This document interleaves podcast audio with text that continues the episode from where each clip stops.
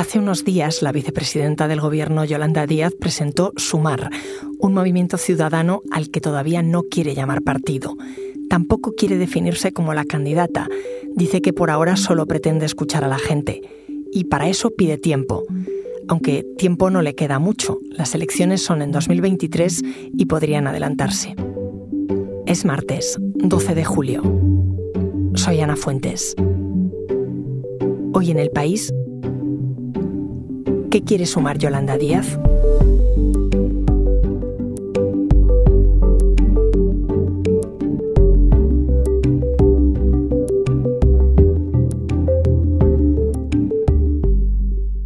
Se trata de eh, arreglar los problemas que tiene la gente, que son muy sencillos tener un trabajo digno, tener una vivienda digna, poder pagarla, poder pagar la factura de la luz, pagar impuestos de manera justa, tener escuelas públicas de calidad, va de democracia. Paula Chauza, ¿qué tal? Hola, muy buenas. Paula es mi compañera del país que cubre política y que ha estado con Yolanda Díaz. Habla de democracia. Sí, esta es una palabra fundamental que ha repetido muchísimo en los últimos meses y que creo que seguiremos escuchando en lo que queda hasta que se concrete este proyecto político. ¿Cuál es su motivación personal para todo esto? Ella siente que tiene el compromiso de hacer todo lo posible para evitar que la extrema derecha entre en el gobierno de España. Aquí hay que tener muy claro de dónde viene Yolanda Díaz. Su padre es un dirigente sindicalista y estuvo dos meses en la cárcel en, en 1972, creo que fue, por negarse a pagar una multa que él consideraba injusta. Entonces ella tiene muy presente toda esta lucha desde su nacimiento. Yolanda Díaz es aún vicepresidenta del gobierno de coalición de Unidas Podemos con el PSOE. Eh, Paula, si no hay adelanto electoral, hasta noviembre de 2023 no va a haber elecciones. Díaz no ha presentado candidatura, pero el viernes sí que presentó un proceso. ¿En qué consiste ese proceso? Ella lo define como, como, un movimiento ciudadano, pero es un movimiento que realmente está por construirse y que tiene como primer paso, y casi diría que como condición para existir, el reconectar y conseguir ilusionar de nuevo a ese electorado desencantado con la política.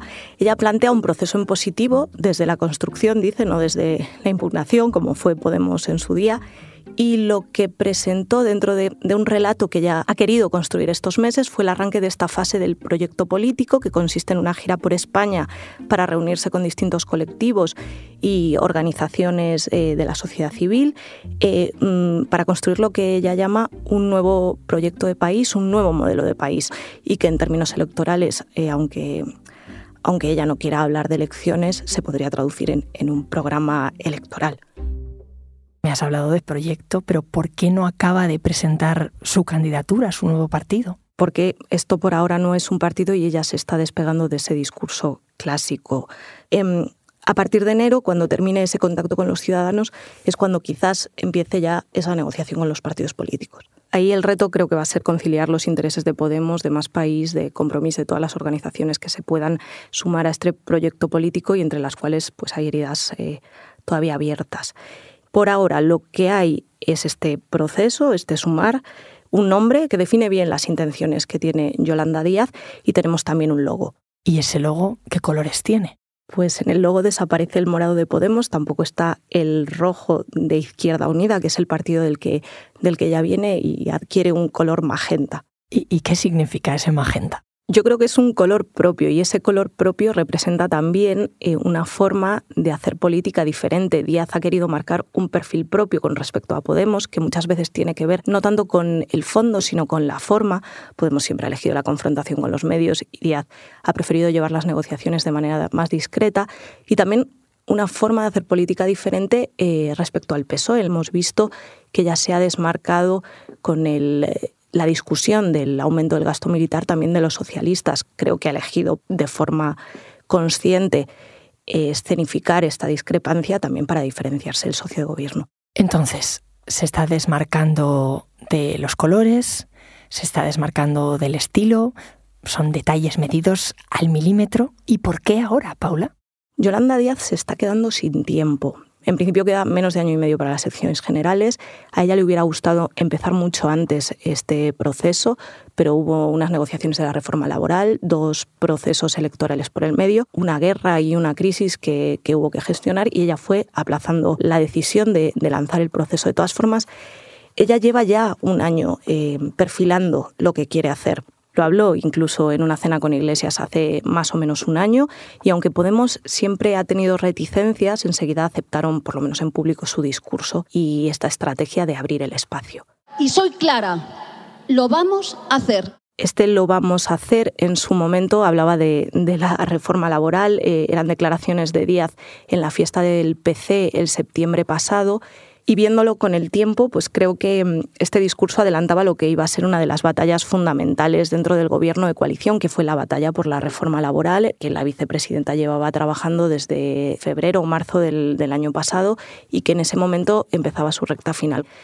En ese mitin Díaz se compromete delante de su militancia, porque Díaz no pertenece a más partido político que el PC, a trabajar por ese proyecto de país que en principio la vicepresidenta segunda empezó a diseñar eh, con su equipo de confianza, gente de su gabinete y, viejos conocidos también de la política que se han ido sumando en los últimos meses. Entonces empieza a formar un equipo y cuáles son sus prioridades ha sido bastante vaga en el discurso de estos meses. Ella ha hablado de feminismo, de ecologismo, de poner los cuidados en el centro y los trabajos dignos, pero no ha habido como propuestas concretas. Una pista nos la da pues, la acción de Díaz en el Ejecutivo, a través del Ministerio de Trabajo, donde ha desarrollado la reforma laboral, los ERTE. Ella se ha preocupado de proteger a esas mayorías sociales, pero es cierto que sobre el proceso no ha habido mm, propuestas concretas. Yo creo que no hemos hecho nada más que un humilde acto ¿no? que ha desbordado todas las expectativas y creo que es el comienzo de algo que va a ser maravilloso. Bueno, lo que estábamos escuchando es una de las fechas clave eh, uno de los hitos de este año en este proceso de Díaz. Ella estaba ahí con Mónica García, la, portavoz de, de, Más Madrid en la Asamblea de Madrid, con Ada Colau, la alcaldesa de Barcelona, con Mónica Oltra, en ese momento consejera de compromiso en la comunidad valenciana, y también con Fátima Hamed, que es una diputada ceutí. En ese acto, em, ese algo maravilloso era esa posibilidad de construir alianzas o de reconstruir alianzas que en su momento se fueron perdiendo por los problemas internos eh, de Unidas Podemos. Ese momento también representa un primer punto de conflicto con Podemos, porque no hubo ninguna representante de Podemos en ese acto.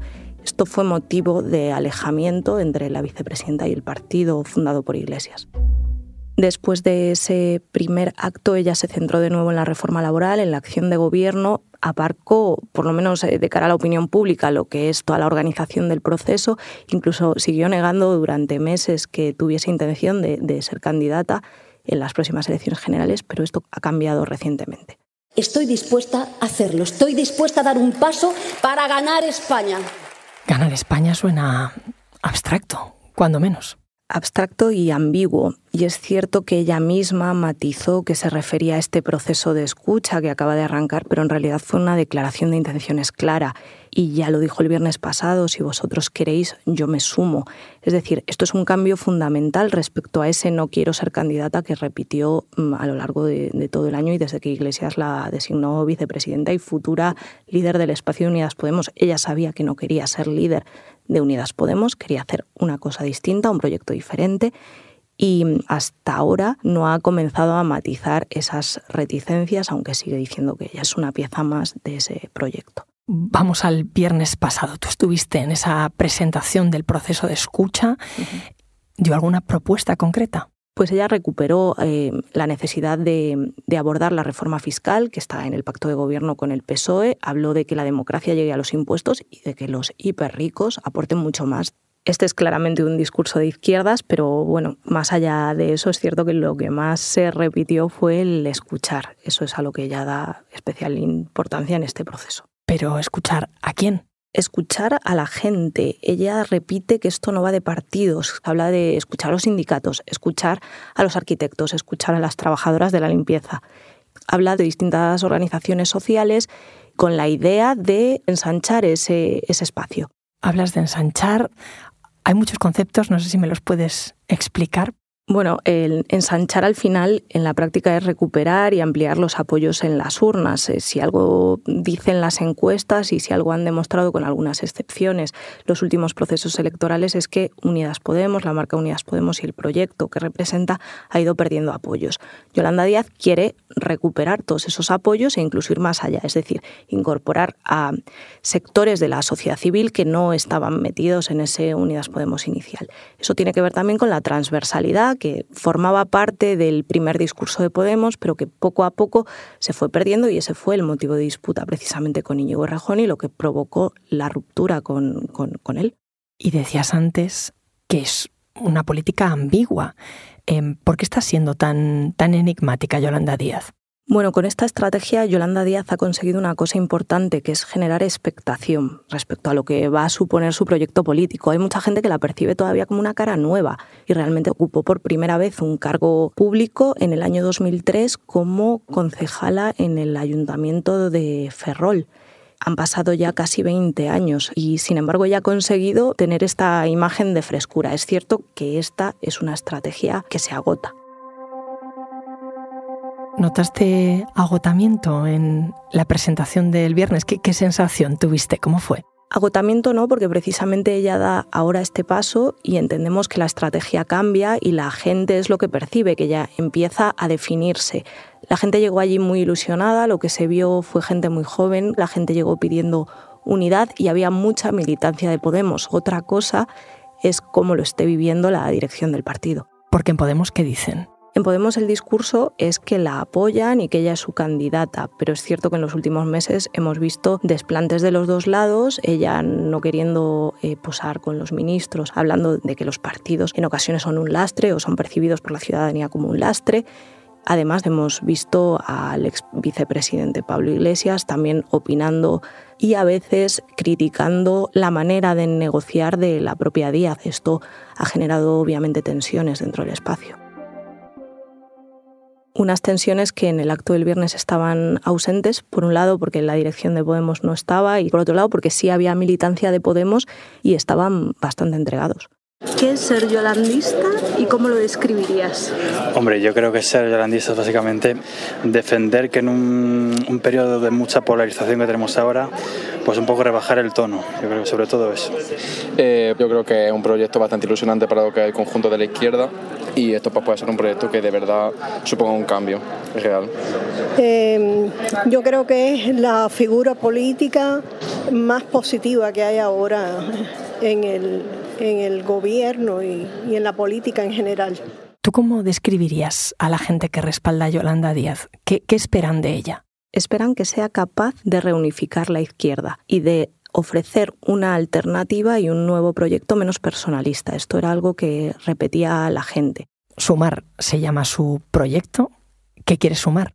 Yo creo que lo mejor es que lo expliquen los asistentes al acto. Eh, transparencia, ilusión y esperanza sobre todo. Pues precisamente eso, poder hablar con todo el mundo, que no haya tabúes de hablar de nada. Una manera de, dialogar, de, unir, de, de sumar, que me gusta mucho. Se escucha mucha ilusión, pero antes decías que al final dar tan poca información podía ser una estrategia que se agota. ¿Ahora qué? Ahora viene este proceso para ir elaborando un programa electoral. Después hará público si ella quiere optar a la candidatura a la presidencia del gobierno y entonces empezarán los auténticos problemas, que es la negociación con los partidos políticos y la creación de listas, porque hasta ahora uno de los elementos fundamentales de fricción es que a Yolanda Díaz la elige Pablo Iglesias para que sea la candidata de Unidas Podemos y ella decide que no quiere ser la candidata de Unidas Podemos, quiere ser la candidata de un proyecto nuevo. La cuestión de conciliar los intereses de, Podemos con los demás países, los de Compromís y el del resto de formaciones que se quieran unir al proyecto va a ser una de las cuestiones fundamentales y de los problemas fundamentales eh, del próximo año, yo creo. Entonces, ahí la elaboración de listas será como la materialización de todos esos problemas. Gracias por venir a contármelo, Paula. Gracias a ti.